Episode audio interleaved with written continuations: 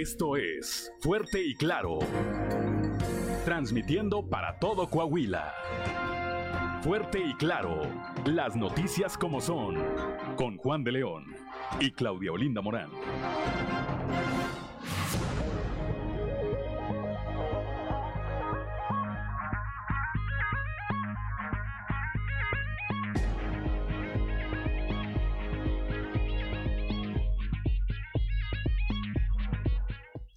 Buenos días, ya estamos en Fuerte y Claro, un espacio informativo de Grupo Región. Hoy es jueves 26 de mayo de 2022 y hoy se celebran quienes llevan por nombre Felipe Neri. Saludamos como todas las mañanas a quienes nos acompañan a través de nuestras diferentes frecuencias de Grupo Región en todo el territorio del estado por la región 91.3 Saltillo, región sureste por región 91.1 en la región centro, carbonífera, desierto y cinco manantiales, por región 103.5 en la región Laguna y de Durango, por región 97.9 en la región norte de Coahuila y sur de Texas y más al norte aún, por región 91.5 en región Acuña, Jiménez y del Río, Texas. Un saludo también a quienes nos siguen a través de las redes sociales por la página de Facebook Región Capital Coahuila. Son las 6 de la mañana con 4 minutos y ya se encuentra activada también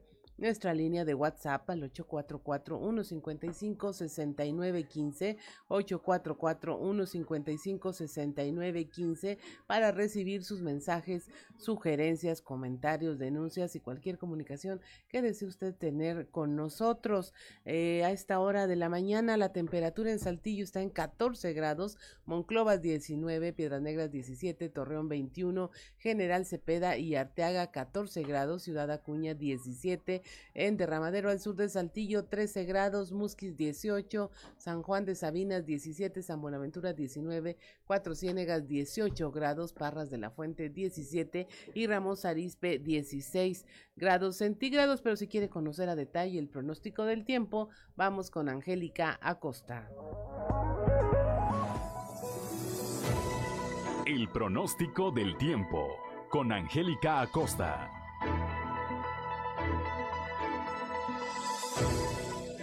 Hola, hola, ¿cómo estamos amigos? Muy buenos días. Feliz y maravilloso jueves. Vámonos con los detalles del clima. Mi nombre es Angélica Costa. Pongo usted atención para Saltillo, máxima de 29 grados, mínima de 16. Durante el día vamos a tener un cielo bastante nubladito, sin embargo se va a sentir cálido. Por la noche áreas de nubosidad, elevada la posibilidad de lluvia, 80%. Tome sus precauciones, maneje con mucho cuidado. Vámonos ahora hasta Monclova, 33 grados como máxima mínima de 20. Durante el día principalmente soleado, por la noche un cielo totalmente claro, muy cálido durante el día también cálido por la noche. Posibilidad de lluvia 2%. Ese es para Monclova. Vámonos ahora hasta Torreón. 37 grados como máxima, mínima de 22 durante el día. Vamos a tener un cielo parcialmente soleadito. Va a estar rico, va a estar cálido, va a estar agradable. Por la noche áreas de nubosidad. La posibilidad de precipitación 2% para Torreón. Muy bien. Piedras Negras también temperatura cálida. Máxima de 35 grados, mínima de 24 durante el día. Mucho sol, muy cálido, va a ser agradable. Por la noche un cielo totalmente claro, también cálido por la noche y bueno, la posibilidad de tener chubasco es de 3%. Ahí está para Piedras Negras, nos vamos. Hasta Ciudad Acuña también con temperatura cálida como es costumbre, 34 grados como máxima mínima de 22. Mucho sol durante el día, muy cálido y por la noche en cielo totalmente claro. Cálido también por la noche, 2% la posibilidad de lluvia para Ciudad Acuña. Nos vamos hasta Monterrey. Ahí en la Sultana del Norte se espera una máxima de 31 grados, mínima de 20, también temperatura cálida como es costumbre durante el día. Fíjate que vamos a tener un cielo bastante nubladito, sin embargo se va sentir muy cálido. Y por la noche un cielo claro, también cálido por la noche. Atención Monterrey, 80% la posibilidad de precipitación. Tome sus precauciones si usted tiene vuelta para allá, ¿ok? Ahí están los detalles del clima. Amigos, amigas, que tengan ustedes un excelente jueves y muy buenos días.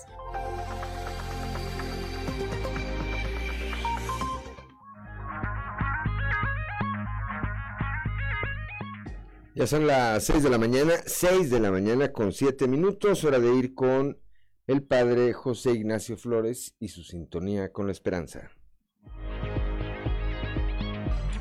Prepárate, porque estás entrando en sintonía con la esperanza. Virtudes cristianas, remedios para la vida diaria para escuchar y ayudar. Un lugar con valor y esperanza para toda la familia. Queda con ustedes el Padre José Ignacio Flores en sintonía con la esperanza.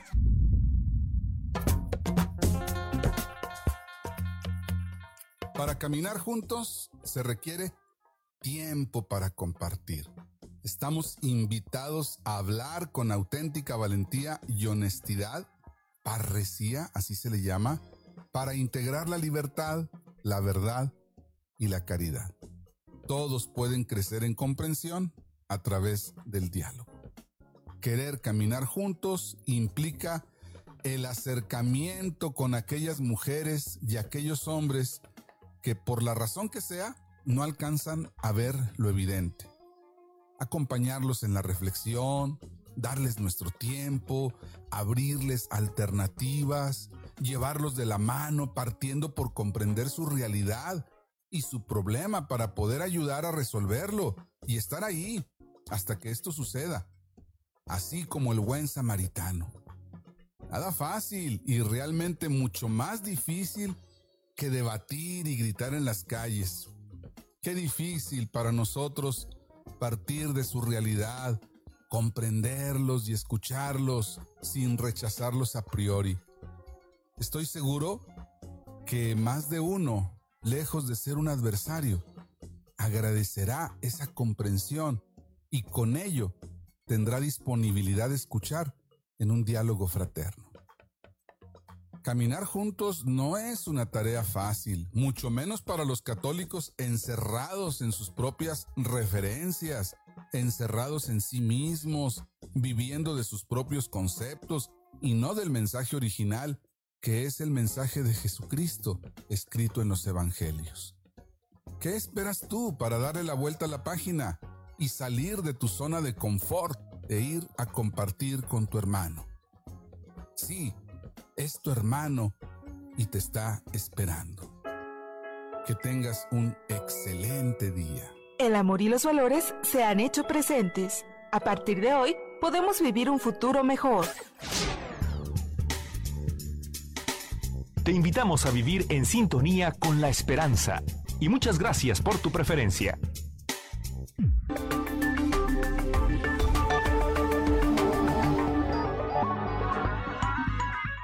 Son las 6 de la mañana, 6 de la mañana con 10 minutos antes de ir a la información.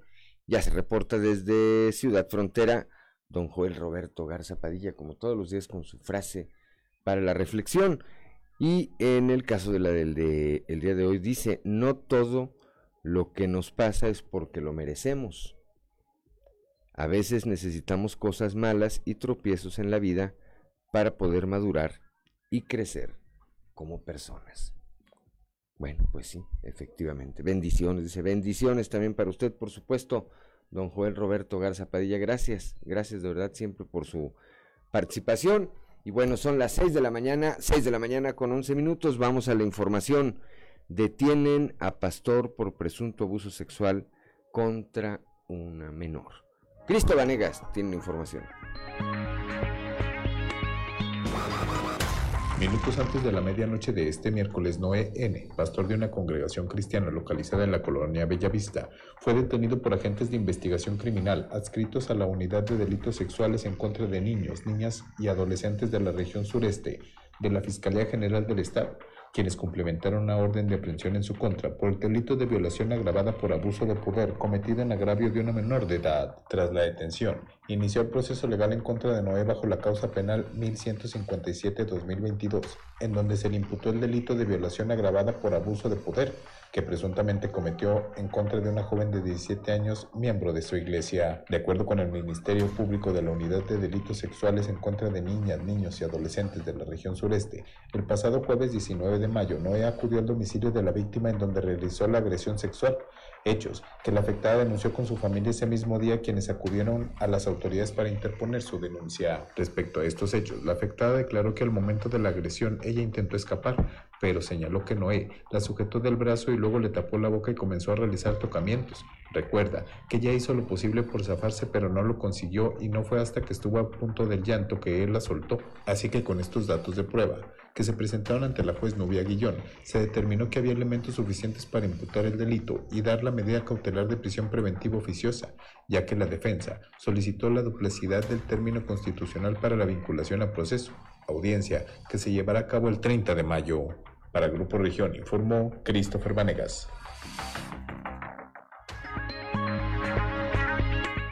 Son las 6 de la mañana, 6 de la mañana con 13 minutos, Claudelina Morán. En Ramos Arispe aseguran más de una tonelada de marihuana. La información con Christopher Vanegas.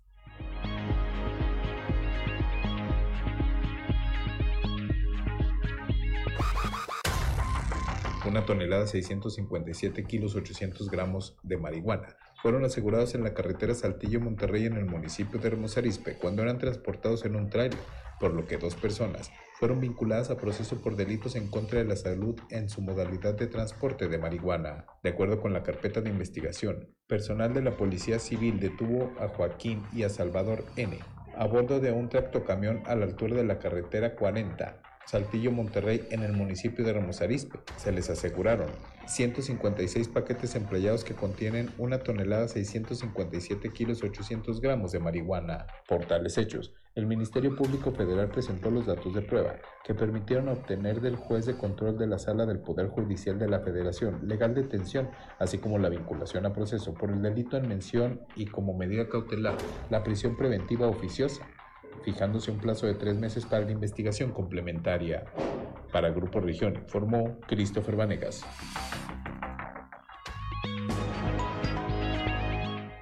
Son las 6 de la mañana, 6 de la mañana con 14 minutos en Villa Unión.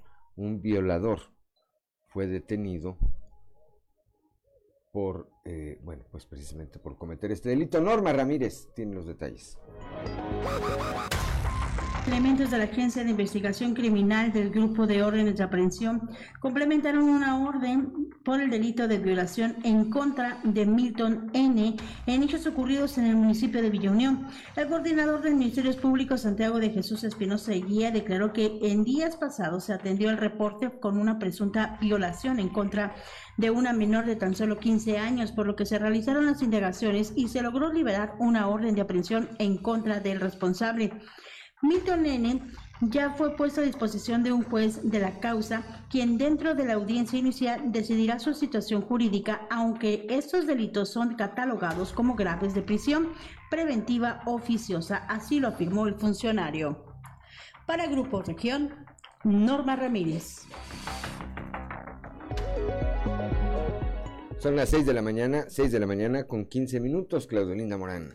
Pierde la vida un septuagenario al provocar accidente vial. Ricardo Ramírez nos tiene los detalles. De nueva cuenta, el libramiento José de las Fuentes Rodríguez, conocido en Ciudad Acuña como el eje central, a la altura del fraccionamiento Las Américas, volvió a convertirse en el escenario de una tragedia más al presentarse un aparatoso accidente vial, donde una persona perdiera la vida. Se trata del señor José Lorenzo Navarrete, de 67 años de edad, quien conducía un automóvil de la marca Chevrolet Corsa en color rojo, quien perdiera la vida después de que, según el peritaje de tránsito, se atravesara el paso de otro vehículo.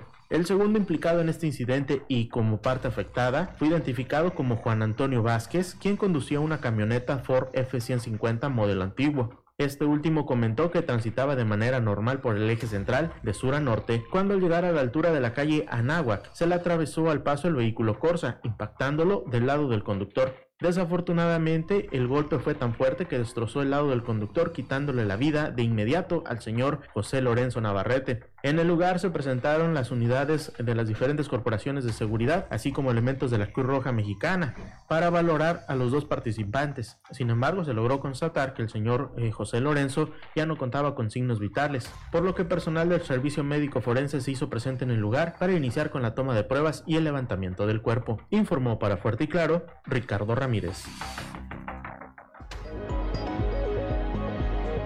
6 de la mañana, 6 de la mañana con 17 minutos en Torreón por el presunto delito de robo a casa habitación. Un sujeto identificado como Luis N.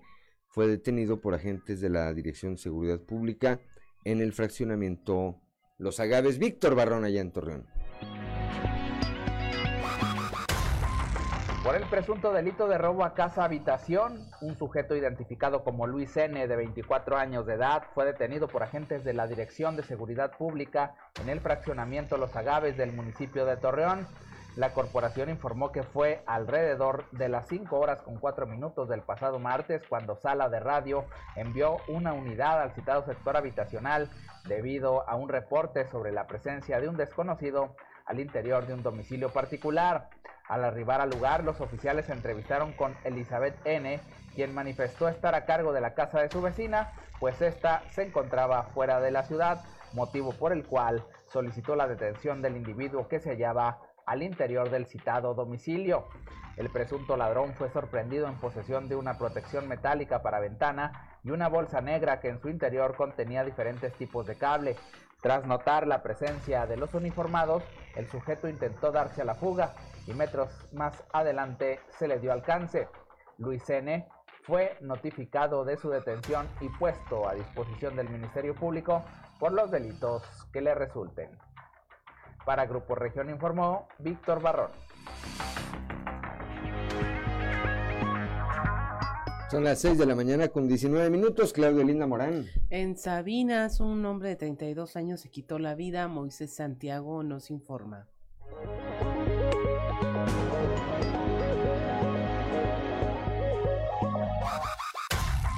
Un hombre identificado como Mar Osvaldo de 32 años de edad decidió salir por la puerta falsa en la ciudad de Sabinas.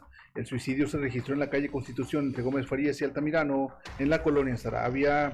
Las autoridades desconocen los motivos que orillaron a esta persona a atentar contra su vida y sus familiares quedaron muy consternados.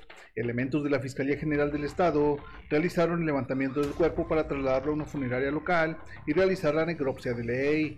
Desde la región carbonífera para Grupo Región Informa, Moisés Santiago.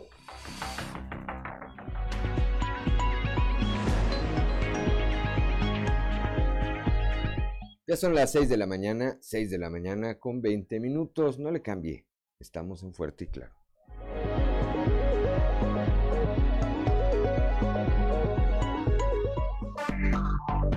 Enseguida regresamos con Fuerte y Claro. 6 de la mañana, ya son las 6 de la mañana con 25 minutos que escuchábamos para que nos acompañen a través de la frecuencia modulada Claudio Linda Morán. A The Cranberries con Linger, Persistir, una canción de 1993 de esta banda irlandesa. Muy bien, 6 de la mañana, 6 de la mañana con 25 minutos, continuamos con la información. Allá en la región carbonífera también un tráiler volcó en la carretera federal 57. Moisés Santiago tiene la información.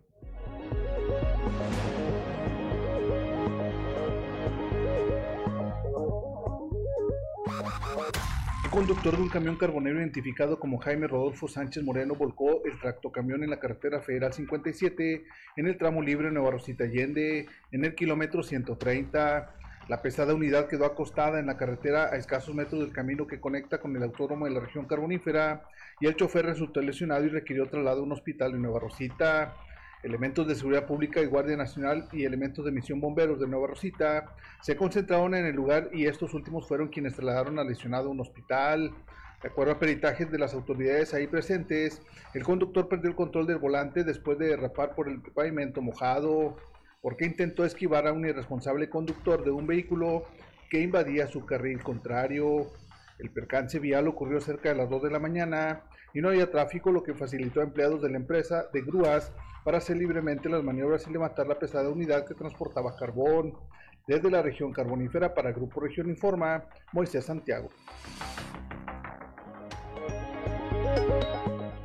Son las 6 de la mañana, 6 de la mañana con 27 minutos. Vamos rápidamente a la portada del día de hoy de nuestro periódico Capital, que en su nota principal destaca esta información de la que vamos a estar hablando un momento más. Abandona la federación a mujeres violentadas. Por otra parte, ayer estuvo aquí en la capital del estado Lorenzo Córdoba, consejero presidente del Instituto Nacional Electoral. Desde aquí señaló que una reforma electoral para México no es indispensable para el 2024. Más adelante también tendremos los detalles. Ya escuchábamos en eh, voz de Cristóbal Vanegas esta, eh, bueno, pues, eh, cómo está avanzando este caso. en relación a Noé N., pastor de una congregación cristiana, quien fue ya detenido, acusado por el delito de violación a una menor en Monclova. A 10 días de su desaparición, familiares y amigos de Christopher continúan su búsqueda. Más adelante también estaremos platicando de este tema. Anoche, aquí en la capital del estado, el alcalde Chema Fraustro arrancó el programa de luminarias. En esta primera etapa se van a colocar lámparas en 700 puntos identificados en diferentes sectores de la ciudad. Eh, el día de ayer el gobernador eh, Miguel Riquelme estuvo en el Centro de Reinserción Social Femenil. Ahí, ahí, eh, pues reiteró su compromiso con quienes cursan carreras universitarias como parte de su proceso de reinserción. Más adelante también le tendremos los detalles de esta información. Josefina Vázquez Mota, hoy senadora por el Partido Acción Nacional, estuvo en la laguna de Durango. Desde ahí respaldó a los abanderados de la alianza PRI-PAN-PRD y manifestó que continúa el eh, diálogo con la intención de que esta alianza se dé también en Coahuila el próximo, el próximo año.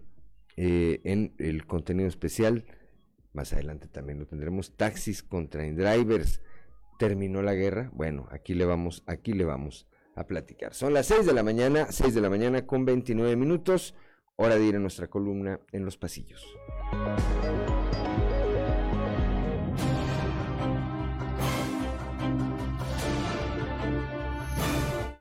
Cartón de hoy, ¡qué mortificación!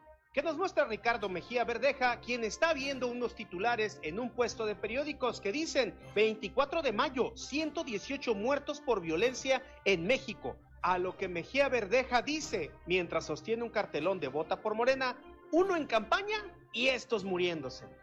El que se autodescartó como candidato presidencial para el 2024 ayer en Saltillo fue el presidente del INE, Lorenzo Córdoba. El además consejero descartó querer ser candidato, pues para eso tendría que separarse de su actual cargo máximo en una semana más y adelantó que una vez que concluya su actual responsabilidad regresará a su cubículo en la UNAM.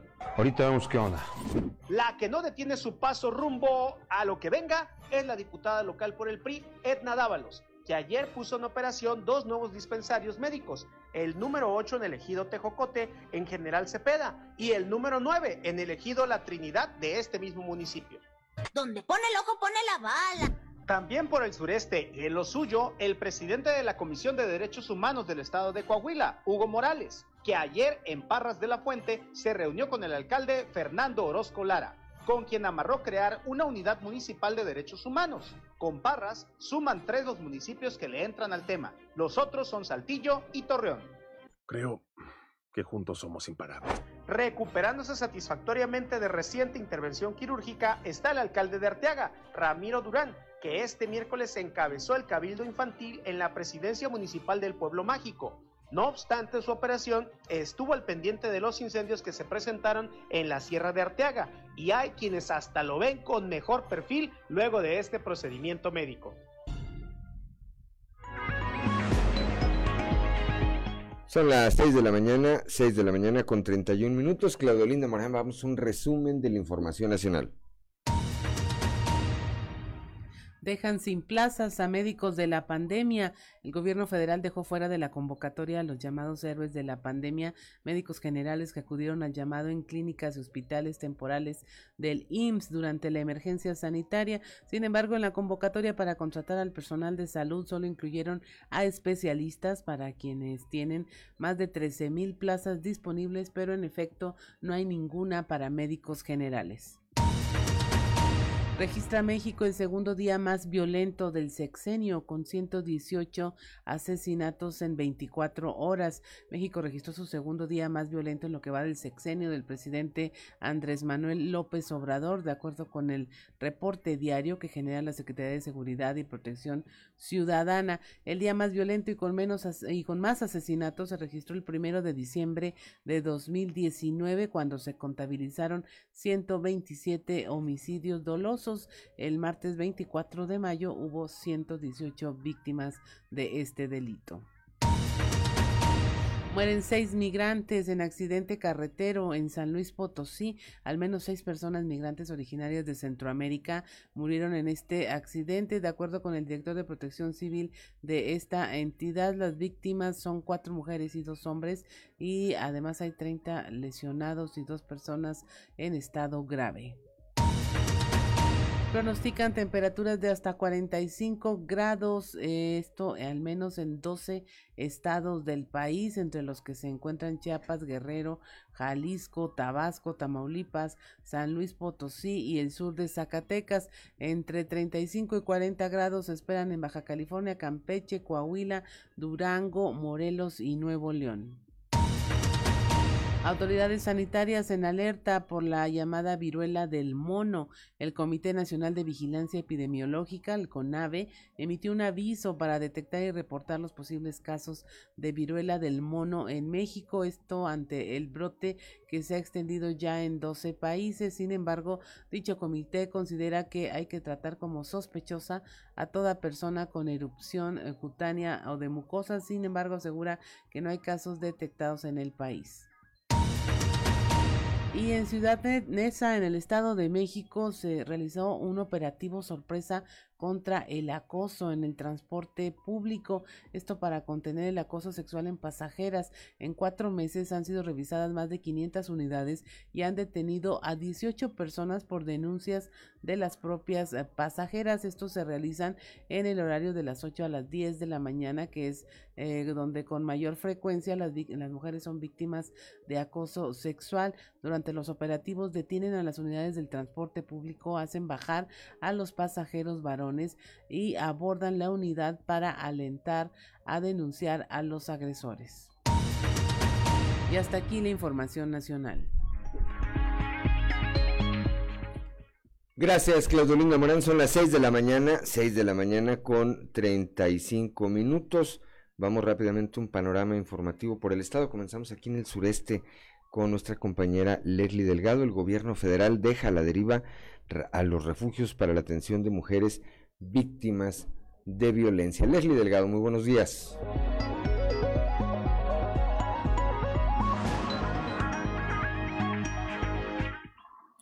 Buen día, informando desde la ciudad de Saltillo.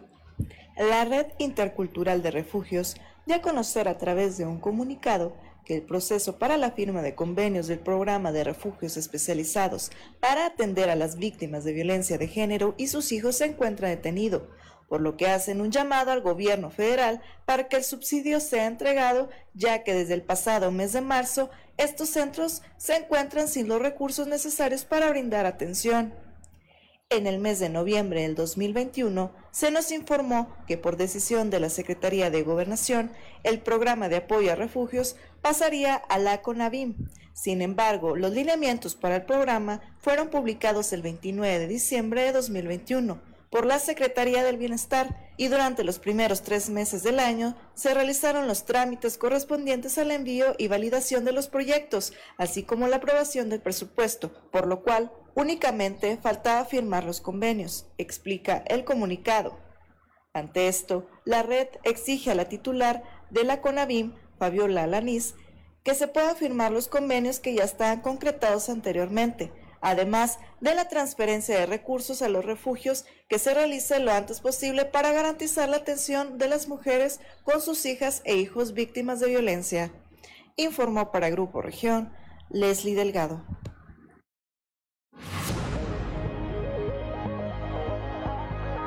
Son las 6 de la mañana, 6 de la mañana con 37 minutos. Gracias a Leslie Delgado. Claudio Linda Morán. A 10 días de su desaparición, familiares y amigos de Christopher continúan su búsqueda allá en la región centro. La información con Guadalupe Pérez.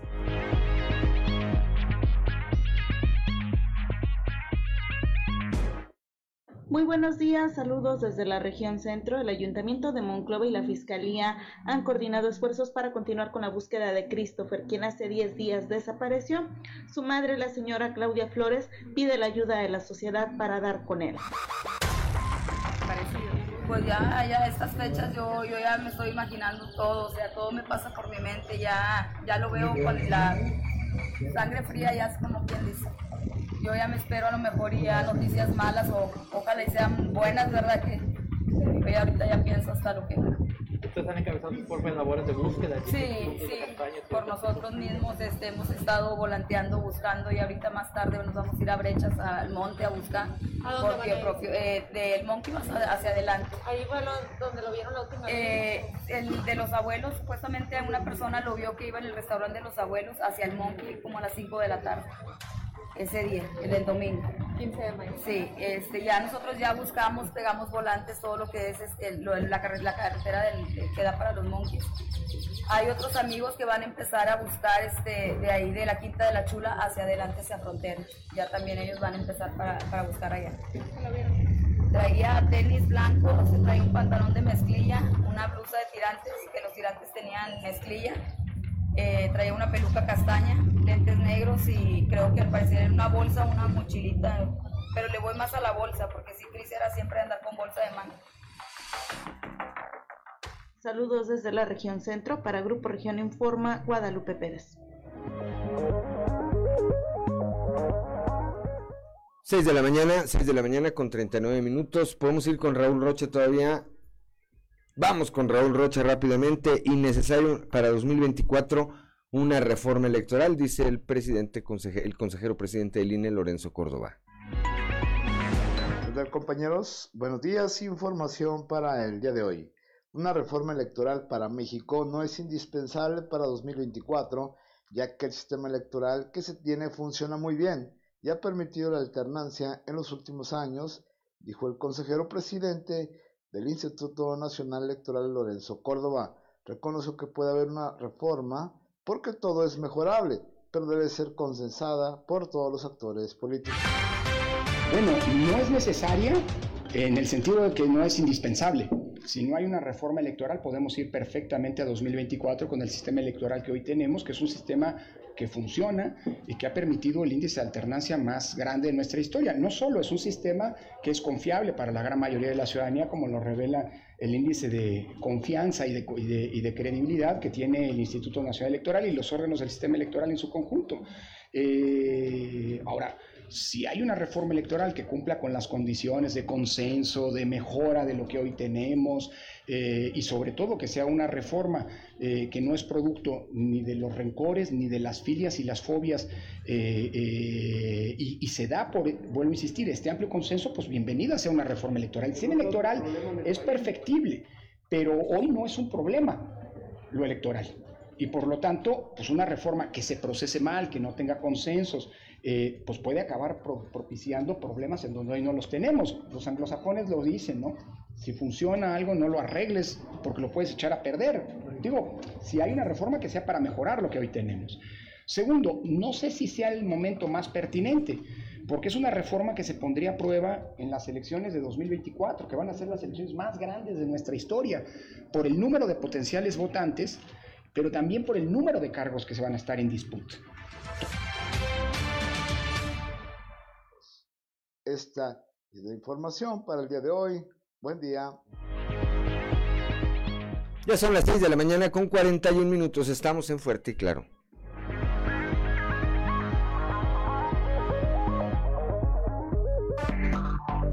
Enseguida regresamos con Fuerte y Claro. Son las 6 de la mañana con 47 minutos que escuchábamos Claudio Linda Morán para quienes nos acompañan a través de la señal de la frecuencia modulada. Escuchamos Zombie también de Cranberries eh, de 1994, una canción que surge como protesta ante un atentado del grupo armado del ejército republicano irlandés, el IRA, que es eh, conocido internacionalmente, en el que murieron dos niños. Terrible. 6 de la mañana, 6 de la mañana, por eh, y trae a, memoria pues esto que acaba de ocurrir acá. Así es. Precisamente en Uvalde, Texas. Y que este, pues tiene conmocionado todavía al mundo. A los únicos que me parece que no conmociona ya es a los propios norteamericanos que no dan un paso atrás en toda esta regulación en la venta de armas. El eh, arma con que este joven pues masacró a 19 niños y dos maestros, el saldo hasta ahorita cuesta menos que un teléfono celular de alta gama. Nada más para que tengamos una idea. Vamos a Torreón, allá con nuestro compañero Víctor Barrón, Josefina Vázquez Mota, ex candidata presidencial del Partido Acción Nacional, avaló la alianza PRI-PAN-PRD para Coahuila el próximo año. ¿Qué tal amigos de Grupo Región? En temas de la comarca lagunera, la senadora panista Josefina Vázquez Mota estuvo en la laguna de Durango, donde este miércoles respaldó a los abanderados de la alianza PRI-PAN-PRD y manifestó que continúa el diálogo con la intención de que la unión de los tres partidos se replique también en Coahuila rumbo a la elección de 2023.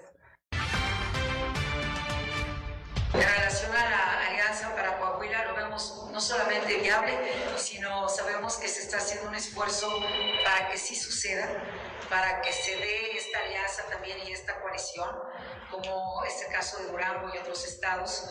Vemos ese ánimo también y ya la experiencia que se ha cobrado en estas campañas. Y en relación a la presencia de los funcionarios, eh, en nuestro grupo parlamentario y en otros también ya se ha hecho una denuncia respecto de esta participación. Y eso demuestra también que están muy preocupados porque saben que van a perder Durango, que saben que no van a ser ellos los más votados en las urnas y que tenemos a las y a los mejores candidatos en nuestra boleta electoral. Entonces, eh, me parece muy grave que teniendo tantos problemas y tantos retos en el país, en lugar de ocuparse de las tareas para las cuales han sido nombrados, estén involucrados más en procesos electorales. Y tendrán que rendir cuentas por esto y hemos fijado una posición al respecto. Esto es todo en la información. Desde La Laguna reportó Víctor Barrón. Un saludo a todo Coahuila. Ya son las 6 de la mañana, 6 de la mañana con 50 minutos, Claudio Linda Morán. El comisionado nacional del Instituto Nacional de Migración, Francisco Garduño, dio un rotundo no a la propuesta del gobernador de Texas, Greg Abbott, de colocar un muro de púas. Norma Ramírez nos tiene la información.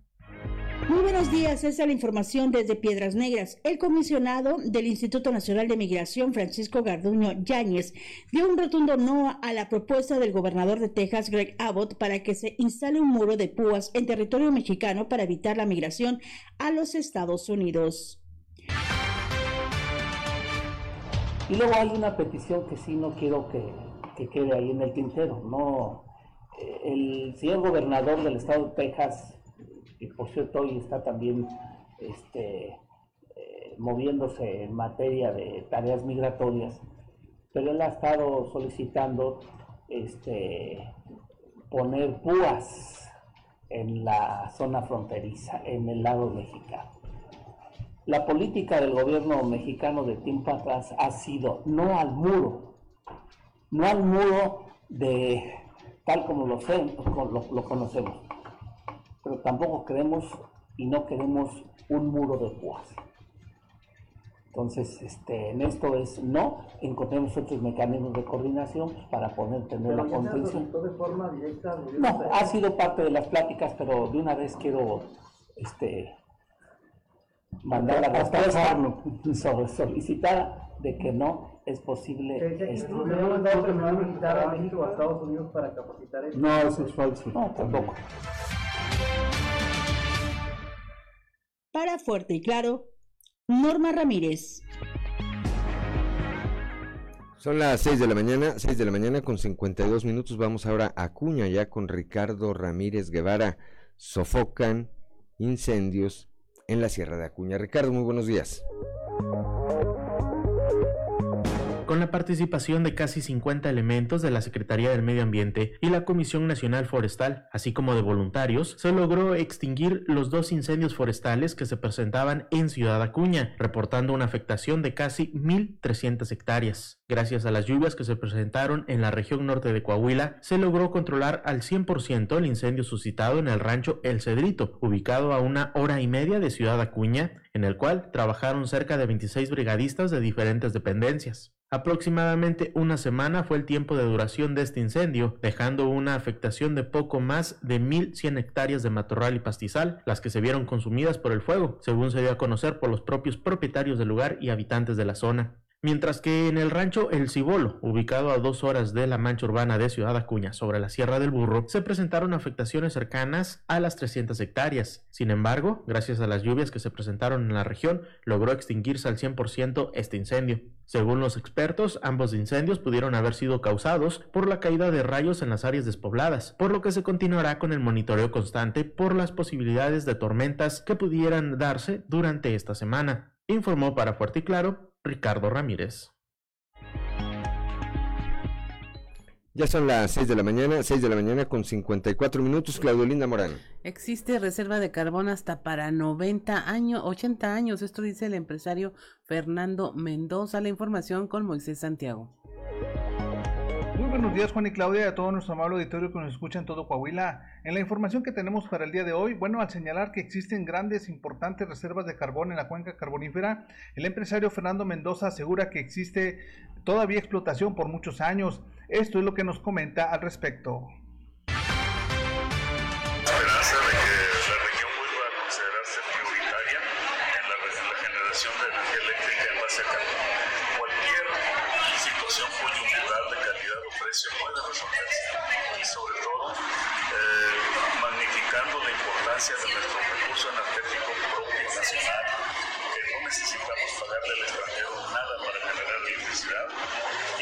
Podemos hacerlo con toda eh, seguridad por mucho, muy largo tiempo.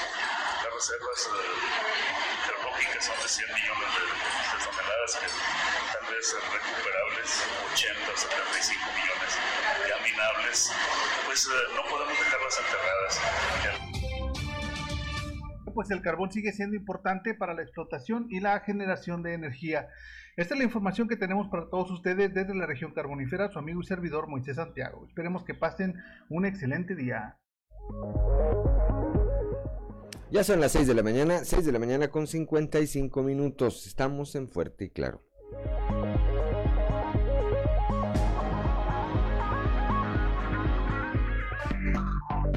Enseguida regresamos con Fuerte y Claro. Con un minuto, si nos sigue a través de la radio, escuchó también a The Cranberries con When You're Gone, cuando tú te vayas, de 1996, eh, de un álbum en el que se vendieron más de 40 millones eh, es uno de los álbumes que contribuyeron a esta cifra, 40 millones de discos en más de dos décadas. Sacaron siete álbumes de estudio. Pero mire, eh, son las 7 de la mañana con un minutos y es momento de ir a las efemérides con Ricardo Guzmán.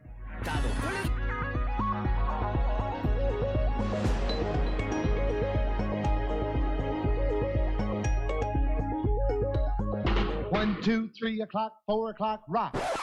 ¿Quiere conocer qué ocurrió un día como hoy? Estas son las efemérides con Ricardo Guzmán como hoy, pero de 1910, nació Adolfo López Mateos, presidente de México de 1958 a 1964. Durante su gestión se construyó la unidad profesional Zacatenco del Instituto Politécnico Nacional y una serie de museos.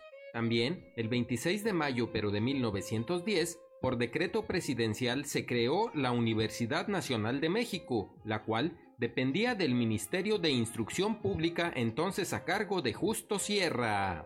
Y un día como hoy, pero de 1954, fue descubierta la cámara funeraria del faraón Keops, cuya pirámide está construida con bloques de piedras colocadas con tanta precisión que es imposible introducir un papel entre ellos. Sin embargo, la momia del gobernante no fue encontrada.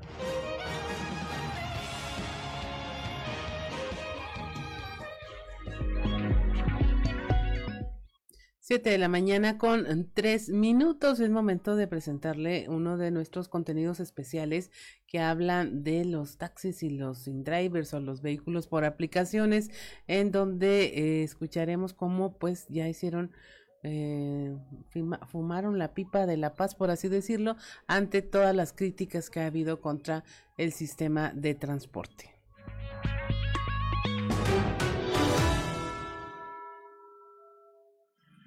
Más de 7.000 concesiones de taxis tradicionales, más del doble de taxis con aplicaciones, una capacitación y supervisión mínima, una autoridad omisa y con la ciudadanía aprendiendo en TikTok cómo ahorcar al conductor de un vehículo en caso de sentirse atacada.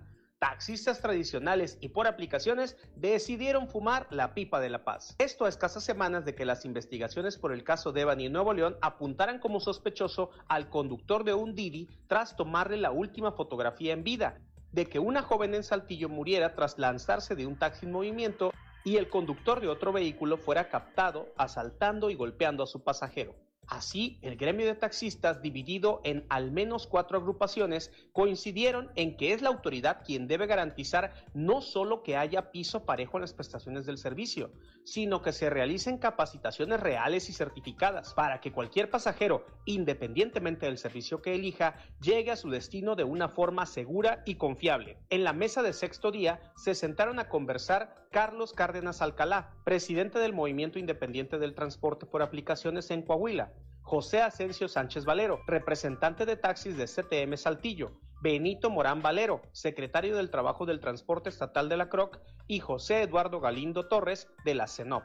Para Carlos Cárdenas Alcalá, del Movimiento Independiente del Transporte por Aplicaciones, el hecho de que el primer señalado cuando hay un hecho de violencia o una desaparición sea el conductor de un vehículo llama a fortalecer las medidas de seguridad, primero con la intervención de la autoridad para que quienes presten el servicio estén debidamente registrados. Sin embargo, afirma, las empresas por aplicaciones no llevan un padrón confiable, ya que sus controles están siendo burlados con documentación falsa, incluso para personas que ya han sido vetadas por la plataforma. Para José Eduardo Galindo de la CENOP, hay mucha gente trabajando sin identificación, a veces con placas de otros estados, carros polarizados, y es donde ya la gente comienza a desconfiar, ya que hay vehículos que se dieron de baja dentro del servicio público y que trabajan de ilegales solo con el color del carro. Para Benito Morán Valero, el problema es que a la autoridad le interesa que todo siga igual o peor, porque les generan ingresos tan solo por plaqueo de 16 mil pesos por vehículo y vuelven tortuoso el andar en regla. Para el representante de taxis de la CTM en Saltillo, José Ascensión Sánchez Valero, es el vacío de autoridad el que no les permite avanzar, pues concluye, es a las autoridades a quienes les compete garantizar que quienes presten el servicio lo hagan con calidad y seguridad para que los usuarios, independientemente del servicio que utilicen, tengan como garantía un transporte seguro.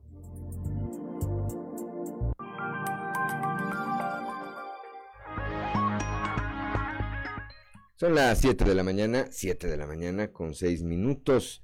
Continuamos con la información. Eh, diagnósticos psicológicos ayudarán a prevenir reacciones violentas en estudiantes. Esto lo señala la psicóloga y profesora investigadora Carla Valdés.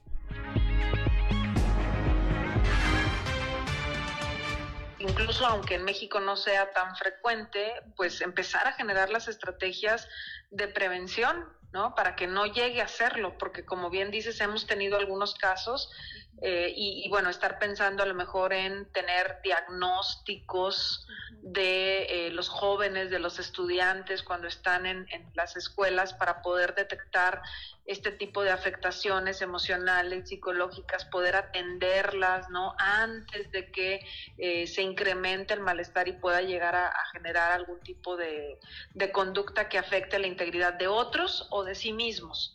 Porque nosotros no vemos estas masacres, pero sabemos que hay muchos trastornos, mucha afectación, mucho malestar en los jóvenes y que pues a lo mejor no, no van a hacer algún, algún tipo de tiroteo, pero que sí pueden llegar a tener problemas de drogas, de depresión, de suicidio, de pandillerismo, de etcétera, ¿no? Entonces, definitivamente hay que generar estrategias de detección temprana y de atención y de promoción de la salud entre los jóvenes, entre los niños, para que no lleguen a este tipo de, eh, digamos, límites críticos en los cuales ya eh, pues es muy complicado poder detectarlos y atenderlos.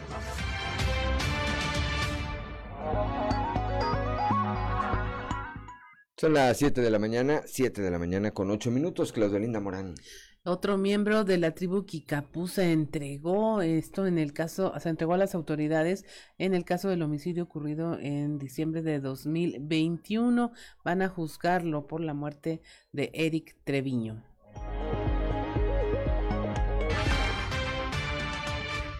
Este se presentó al, a la guardia de Musquis este, de la Policía de Investigación por esmo orgánico. Esta persona estaba eh, señalada también como eh, responsable de hechos en los cuales se privó de la vida a una persona de nombre Erika, ya de la perteneciente a la tribu Kikapú. Este, recordemos que eh, Andrés, el otro imputado, que se había entregado también este, el año en, durante el proceso, este, él se había declarado culpable de los hechos y había señalado que él era la única persona que había participado en privar de la vida a la, a, este, a la persona de nombre Eric. Bueno, en este momento se, tenía pendiente esta orden de aprehensión en contra de Oresmo. Muy probablemente la formulación de, de, la imputación sea por el delito de lesiones gravísimas o bien por alguna complicidad en estos hechos. Ya veremos qué resuelve el juez de control.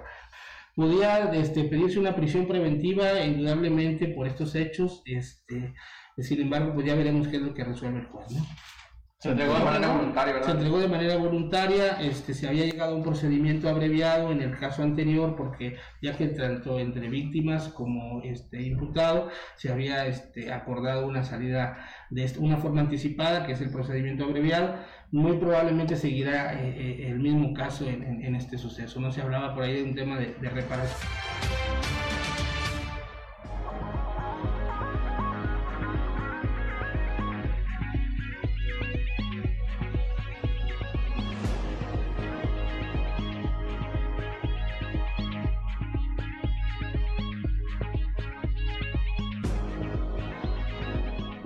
Son las 7 de la mañana, 7 de la mañana con 10 minutos, Claudia Olinda Morán. Pues llegó el momento de nuestra conversación del día de hoy, esta vez con María Guadalupe Caro Ángulo de la Unión de Padres de Familia, Unión Nacional de Padres de Familia allá en La Laguna, y es pues para hablar de este tema de eh, la violencia en las escuelas. Me da mucho gusto conversar el día de hoy, María Guadalupe, y aunque tengamos que tratar estos temas, yo creo que sí se deben de hablar.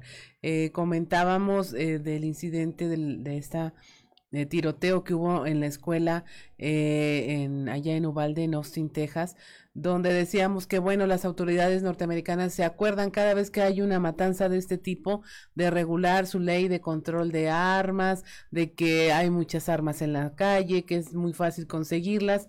Pero acá en México, en nuestro estado, ¿cómo andamos? Tuvimos también un incidente así de violento y eh, fue antes de la pandemia, lo recordamos y se habló de hacer muchas cosas en las escuelas, protocolos, mejorar la atención emocional de los estudiantes, eh, intervenir en los casos de bullying, el tratar de hacer las cosas diferentes. Entiendo que por el tema de la pandemia se suspendieron, ya no sabemos si hay operativos mochila o no, eh, pero se hizo una pausa necesaria en virtud de un tema sanitario.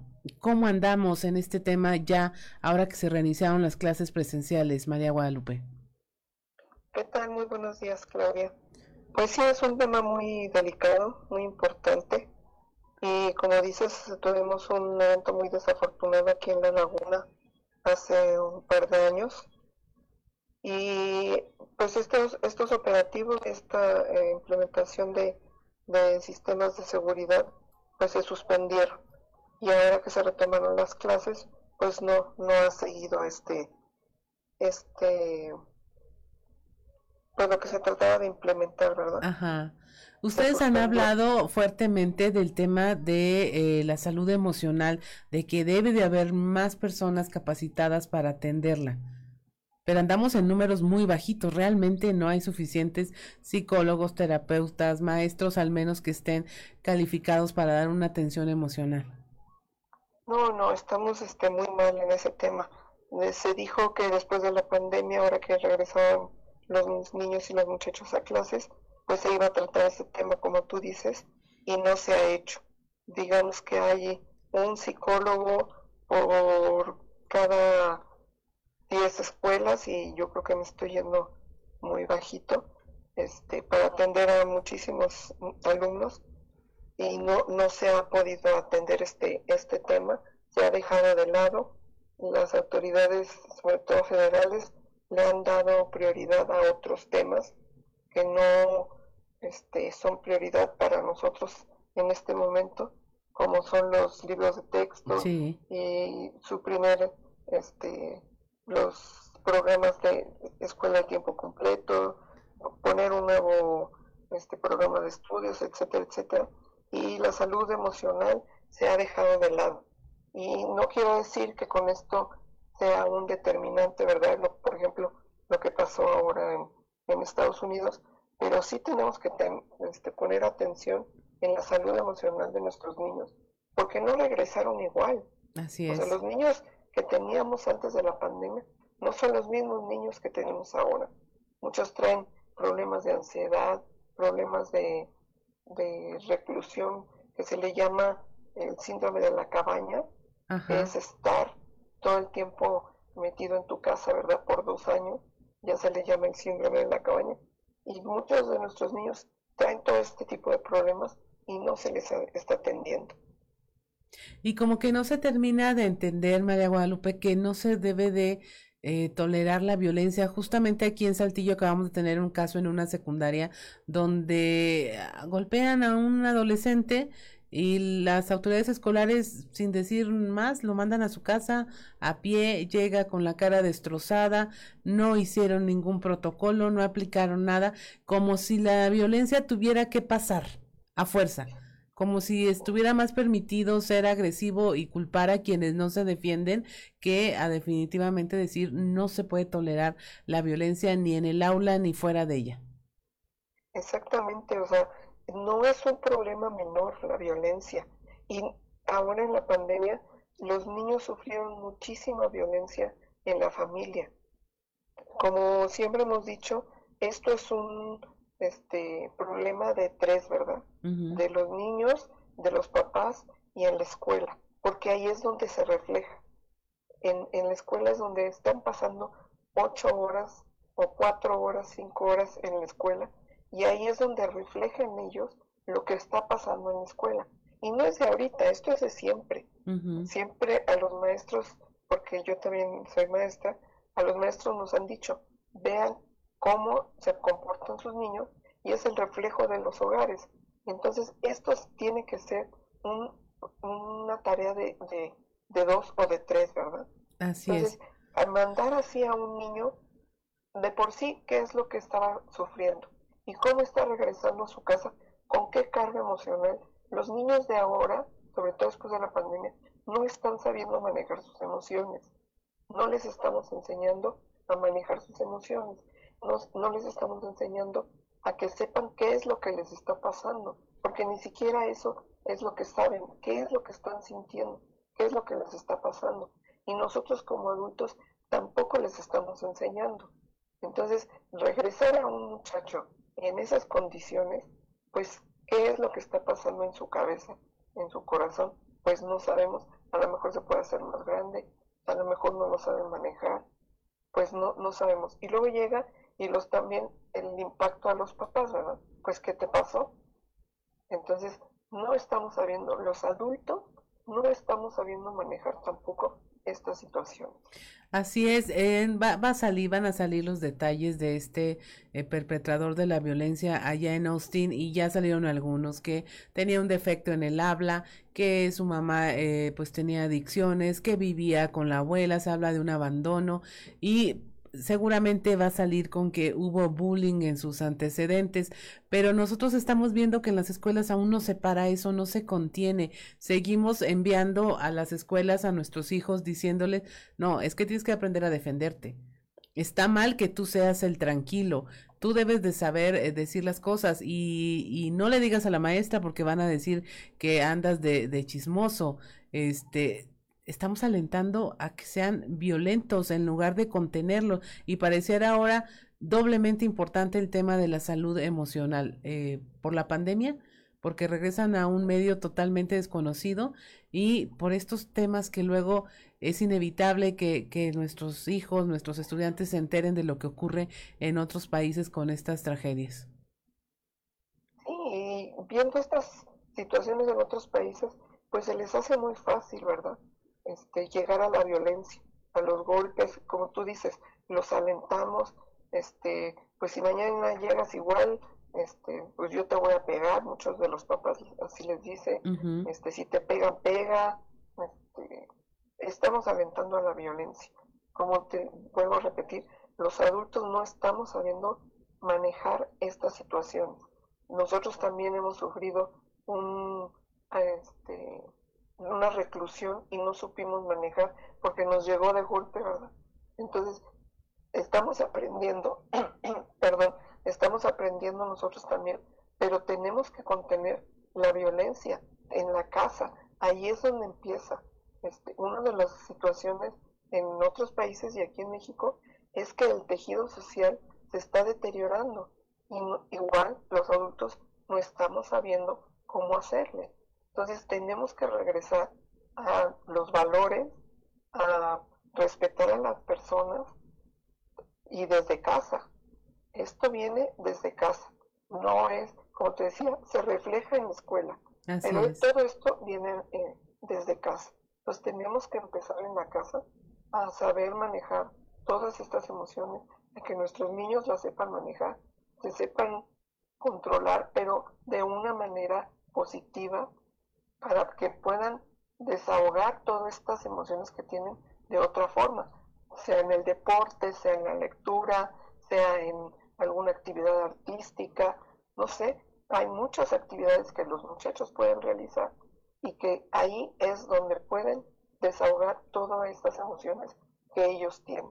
Así es, María Guadalupe. Pues un placer, como siempre, conversar contigo y seguramente será un tema del que estaremos hablando constantemente para que no se olvide y un tema que le invitamos, como siempre lo decimos, que lo lleve a conversarlo en la mesa con su familia. Muchas gracias, que tengas una excelente mañana. Igualmente a todos ustedes, muchas gracias. Siete de la mañana con veinte minutos, estamos en Fuerte y Claro, regresamos.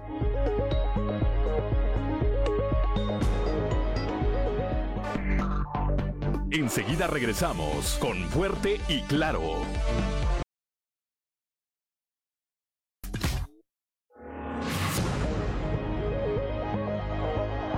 Son las 7 de la mañana, 7 de la mañana 26 con 26 minutos y vamos directamente allá a la capital del acero con nuestro amigo y compañero periodista Toño Zamora. Toño, muy buenos días.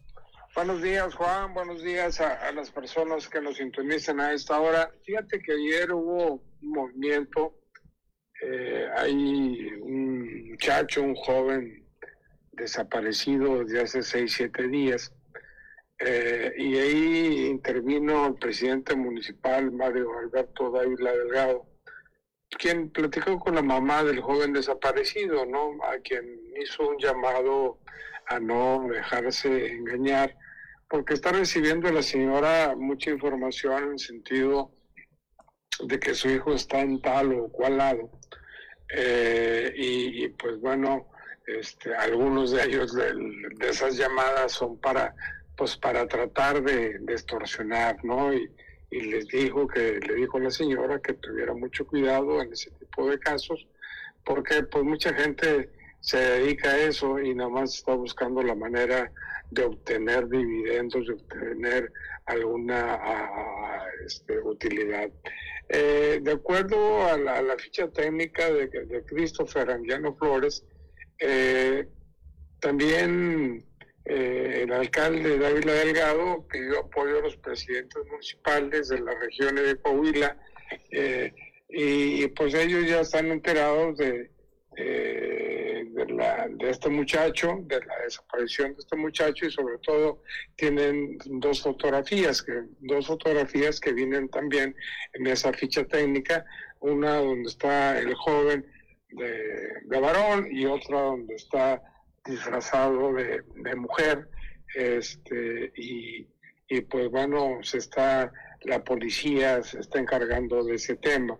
Ah, la información que tenemos nosotros, Juan, es que eh, de acuerdo a, lo que está realizando eh, el Ministerio Público, la, investigación que está realizando, pues este, eh, todo lo que se diga es mera especulación, que eh, las desapariciones del 19 de mayo, que según esas mismas fuentes eh, consultadas, el muchacho pudo haberse ido por problemas familiares que, que todavía no se saben y como dijo eh, una persona con la que platicamos, eh, este, nos dice, mira, muchas veces en este tipo de casos los chavos se van de su casa porque se molestan con la mamá, se, se molestan con el papá y, se van de la casa. pero, perdón, pero ese enojo no, no se dice en primera instancia, sino que de acuerdo a la investigación, pues van saliendo ese tipo de, situaciones. Eh, ya son siete días los que cumple desaparecido eh, Christopher y, pues bueno, este el alcalde por ahí pues ya, ya, ya le entró también a buscar eh, encontrar la verdad posible. En la colonia donde vive este muchacho se, se han hecho algunas este, reuniones entre los vecinos, familiares, amigos, para buscarlo en diferentes, eh, en diferentes puntos de la ciudad, a donde este muchacho este, pues, eh, realiza actividades. Eh, y lo más seguro, de acuerdo a la plática sostenida con estas fuentes de digno crédito, es en el, en el sentido de que Christopher ya no se encuentre en la ciudad, eh, sino debe estar ya en otro lado y, e insiste que todo debe haber sido por un, pleito con alguno de los familiares, Juan. Pues sí, hay eh, una eh, parte importante de estos casos que son cuando se resuelven, resultan en ausencias voluntarias, pero, pero, pero, las autoridades y nosotros como sociedad no, no podemos dar por sentado nada y el, eh, lo que procede es eh, buscarlo, buscarlo, hasta encontrarlo. Ojalá que pronto aparezca, si nos está escuchando en alguna parte, Christopher, pues que se reporte, que se reporte con su familia. Debe ser terrible para los papás, para cualquier papá, no saber exactamente en dónde se encuentra alguno de sus hijos, Toño. Sí, definitivamente, no, ojalá y, nos escuche, se reporte con la mamá y le diga, ¿sabes qué?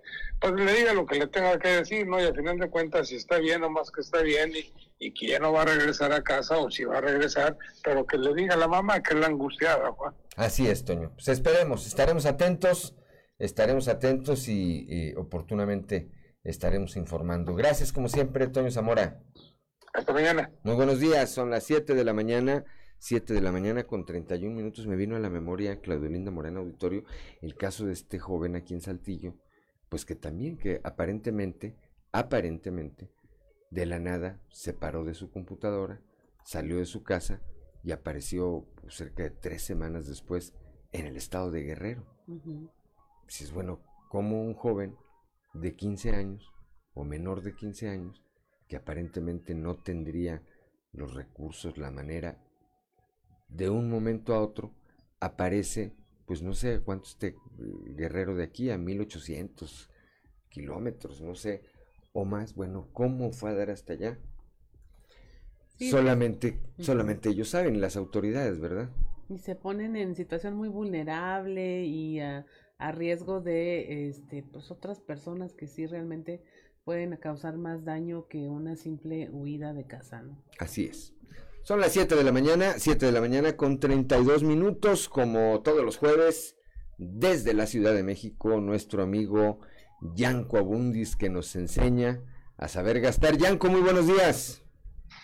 ¿Qué tal, Juan? Buenos días, ¿cómo estás? Muy bien, aquí estamos ya en, en jueves, Yanko, ya a punto de terminar el mes de mayo rápido se va y, estamos por entrar, ya no falta tanto al segundo semestre de este 2022, cabe. Corrió rapidísimo esta primera mitad del año, este toda la circunstancia que cambió a partir de que se han comenzado a retirar restricciones eh, derivadas de la pandemia, pues eh, me parece que nos ha hecho que, o por lo menos en el caso de tu servidor, que este medio año eh, se haya ido en un suspiro, Yanco. En un suspiro, Juan, bien, bien dices. Y, bueno, pues sí, la, gente está volcada en las calles y en todos los lugares sabidos y por haber, porque pues la cruda fue muy fuerte, ¿no? Del confinamiento y de las restricciones. Y ahorita como que nos queremos desquitar.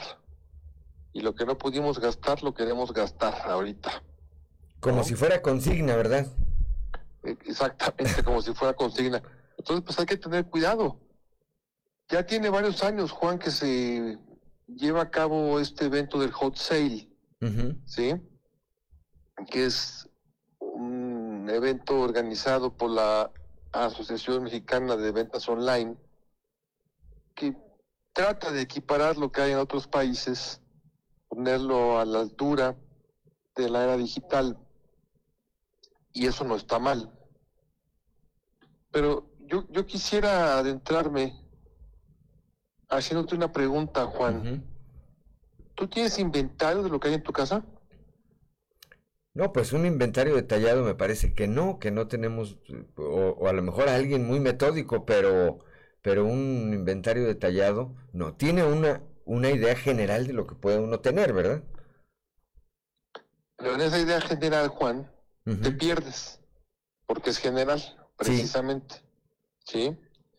Y entonces, pues vale la pena saber cuántas pantallas tienes en tu casa, cuántos teléfonos móviles hay en tu casa, ¿sí? y, y, y parecía una respuesta muy sencilla, muy fácil y dices muy automática, porque lo tengo en la mente. Somos cuatro en la familia, pues hay cuatro móviles. Bueno, hay mucha gente que tiene más de un teléfono móvil.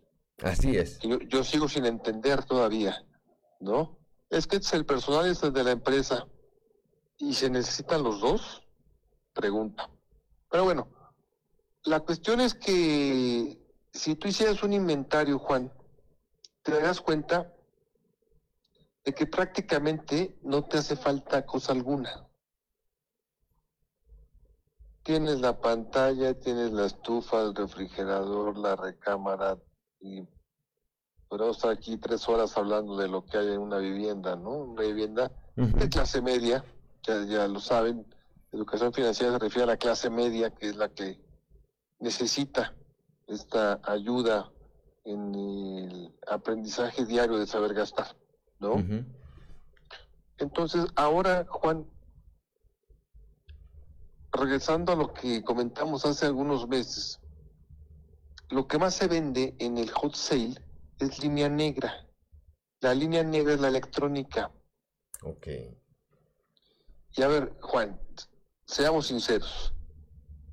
¿Necesitas un teléfono de 50 mil pesos? No, pues me ¿Le parece que sacas no. provecho? Me parece que no. ¿Tú te dedicas, Juan de León, a sacar películas, a sacar fotografías, a manejar las aplicaciones con una capacidad de un millón de gigas, etcétera, etcétera, con un teléfono móvil? Si la respuesta es sí, perfecto, entonces te hace falta un teléfono de 40 o 50 mil pesos. Si la respuesta es como el 99% de personas, no, entonces está sobrando un teléfono de esa cantidad, Juan. Totalmente, totalmente, me queda en claro. No, pues a veces para mandar un WhatsApp, es creo que hasta ahí llega mi, mi, mi dominio tecnológico ahorita, Yanko.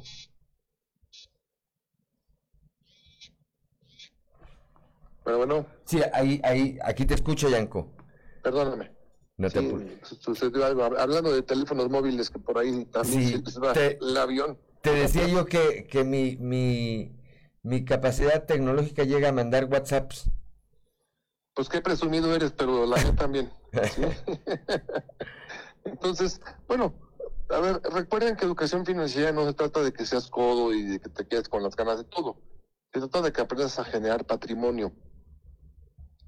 Y las compras de estas campañas, como el hot sale, como el buen fin, como las ventas nocturnas y este tipo de eventos periódicos que todos los años se presentan, pues son antipatrimoniales, Juan.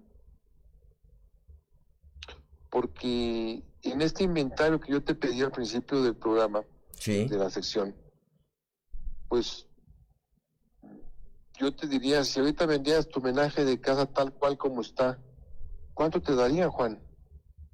Más o menos un 15%, 20% exagerando, de lo que te costó. Exactamente. ¿Eso es patrimonio? No, eso no es patrimonio. Algo que pierde valor, pues no lo puedes considerar patrimonio, ¿no? Claro. Seamos muy cautos y muy, muy cuidadosos, eh, Juan, en estos días de qué vas a comprar, cómo lo vas a comprar y muy importante, aunque hay una restricción para que tú puedas entrar a esta plataforma de hot sale, ¿sí? Hay, hay requisitos, hay pedimentos por parte de los organizadores de que sean ofertas de adeveras. La realidad es que muchas no lo son, Juan. La realidad es que el precio de lo que estás comprando ahorita, hace 15 días estaba igual y, lo que hicieron fue subirlo y ofrecer un descuento, que son ganchos y trampas mercadotécnicas, mal aplicadas porque son tramposas, ¿sí? Sí, porque normalmente además no estamos como tan atentos, no estamos tan atentos a ver cuánto costaba la pantalla que ahora nos dicen que estaba de tanto y bajó a tanto, ¿no?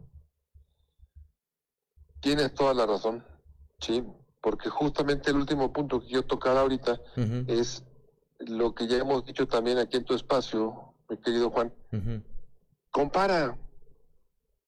No te quedes con lo primero que te aparezca, compara, compara y compara.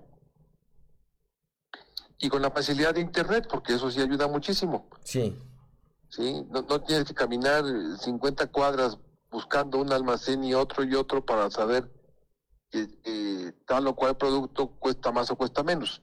Ahora en un abrir cerrar de ojos en internet en 15 minutos puedes tener este comparativo perfectamente bien, Sí, y, y lo otro, eh, eh, yo coincido totalmente en lo que dice, a ver, veamos si vamos a adquirir, si ya hay una necesidad de adquirir un aparato de esta naturaleza, pues que sea eh, acorde a las necesidades. Yo creo que se compara mucho cuando nos ofrecen los sistemas de cable que nos dicen trae 250 canales, vemos dos canales, Yanko. Yo no, yo digo, he tenido, no tengo ahora, pero llegué a tener sistemas de cable que tenían no sé cuántos canales y no veía uno más de dos o tres canales. Sí, y, y lo peor es que luego dices, es que no hay nada que ver, ¿no? Sí, no hay nada que ver. Con tantos canales. En fin, Juan, hagamos compras conscientes, Juan. Inteligentes. Es correcto, ¿sí? Algo que sí disfrutes, porque me da la gana, porque para tu trabajo está bien, pero que sean conscientes de que no es un gancho de publicidad, sino de que en realidad lo quiero y lo puedo pagar. ¿Sí? Y adelante, y disfruta de hot sale. que lo disfruten los que los que pueden y además hay que ir haciendo eh, vamos a ir seguramente pasando algunos meses platicando de las previsiones que hay que tomar rumbo al fin de año que tampoco se va a tardar tanto Yanko ¿eh? No, por supuesto, Juan, y, lo dijimos también aquí en tu espacio desde el año pasado, que 2022 económicamente no iba a ser fácil y no ha sido fácil. Estamos en inflaciones ya que por ahí han rondado el 8% y esto no tiende a, mejorar. Sigue habiendo una guerra, tristemente, ¿no? En Europa eh, sigue teniendo un problema el mundo con la inflación. El tema médico no se ha resuelto, ¿sí? Entonces, cuidado. Alertas. No hagamos cosas que nos podamos arrepentir en dos, tres, cuatro, cinco meses. exactamente pues estaremos bordando sobre estos temas Yanko más adelante Primero Dios, te mando un abrazo, mi querido Juan. igualmente Yanko excelente jueves allá en la Ciudad de México Igualmente, abrazo, gracias. Gracias. 7 de la mañana, son las 7 de la mañana con 42 minutos. Somos Claudio Linda Morán y Juan de León y estamos aquí en Fuerte y Claro.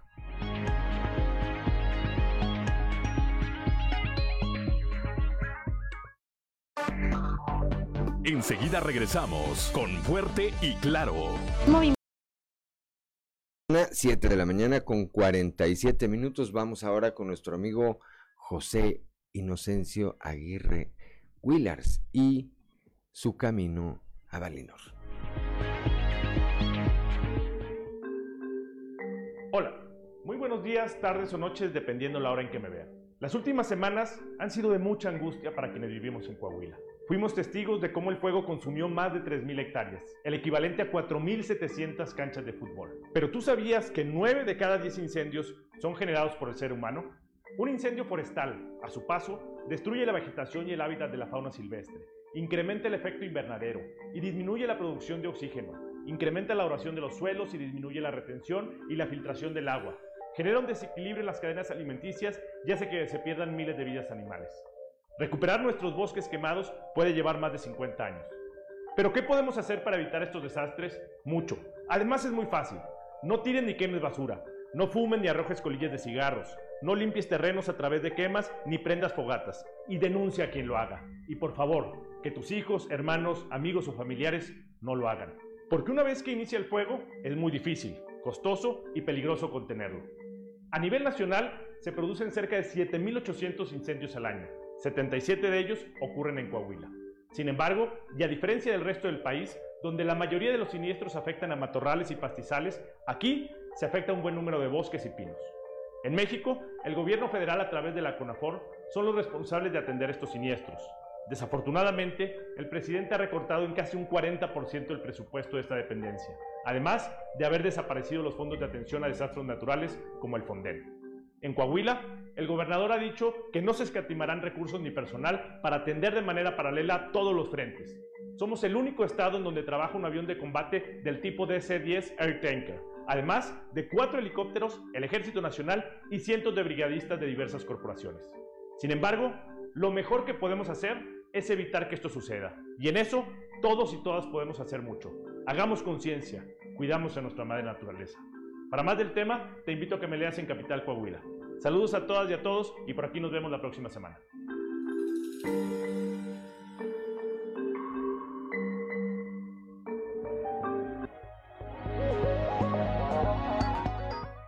Son las 7 de la mañana, 7 de la mañana con 49 minutos, Claudio Linda Morán con la oportunidad para las internas del Centro Penitenciario Femenil de Saltillo de cursar carreras universitarias y como parte del proceso de reinserción social y la posibilidad de que tengan una vida diferente, el gobernador Miguel Riquelme dio inicio formal a este programa educativo. Además, se les van a brindar beneficios a sus familias como parte del programa Mejora implementado por la Secretaría de Inclusión y Desarrollo Social del Gobierno de Coahuila. El gobernador reconoció y felicitó a las 36 mujeres que gracias a su empeño y esfuerzo lograron concluir la preparatoria estando en reclusión y ahora decidieron emprender una carrera universitaria para tener más oportunidades de desarrollo. Ahí refrendó su felicitación a quienes están decididas a seguir preparándose para ser mejores personas, madres de familia y mujeres de cambio, así lo señaló. Son las 7 de la mañana, 7 de la mañana con 50 minutos. Con las macrobrigadas en colonias de ejidos, el DIF Saltillo ha logrado retirar 24.6 toneladas de cacharros de los hogares saltillenses para una mejor calidad de vida, además de brindar servicios gratuitos para todas las edades. En este programa se intercambian los cacharros y artículos en desuso que normalmente no se lleva el camión de la basura por artículos de la canasta básica y de limpieza, así como juguetes para las niñas y los niños. Con ello, informó Alejandro Cepeda Valdés, director del DIF municipal, se busca evitar que estos artículos terminen en calles o en arroyos de la ciudad, además de beneficiar a las familias saltillenses al mejorar los espacios de convivencia. 7 de la mañana, 7 de la mañana con 51 minutos. Vamos al resumen a los deportes. Deportes, vamos con Noé Santoyo al mundo de los deportes. Resumen Estadio con Noé Santoyo.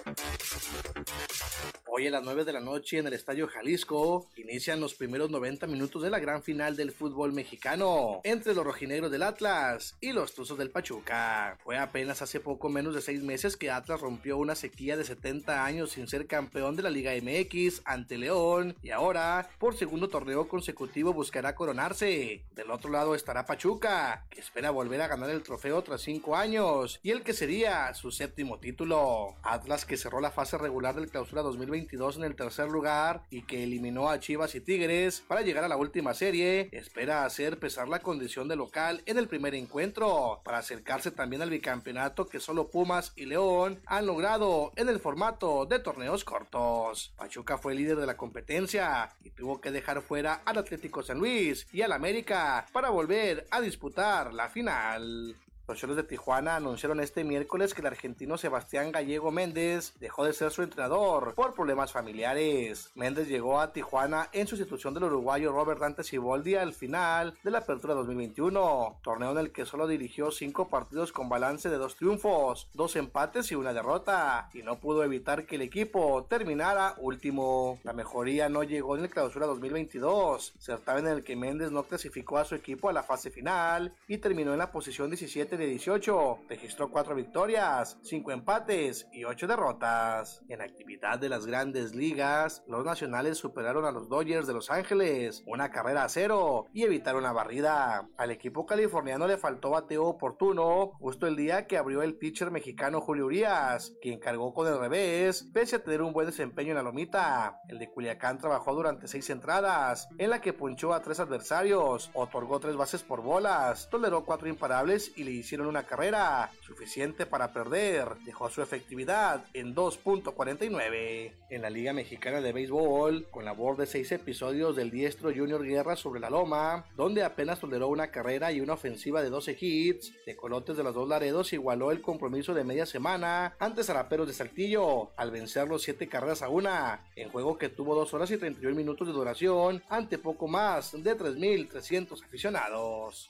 Monclova cayó ante Guadalajara, 6 carreras a 5. Mientras que en otro encuentro jugó su rally de 8 carreras en el cuarto capítulo, le dio el triunfo a los rileros de Aguascalientes 10 carreras por 2 sobre los algodoneros de la Unión Laguna para quedarse con la serie que se celebra en el Estadio de la Revolución. Resumen Estadio con Noé Santoyo.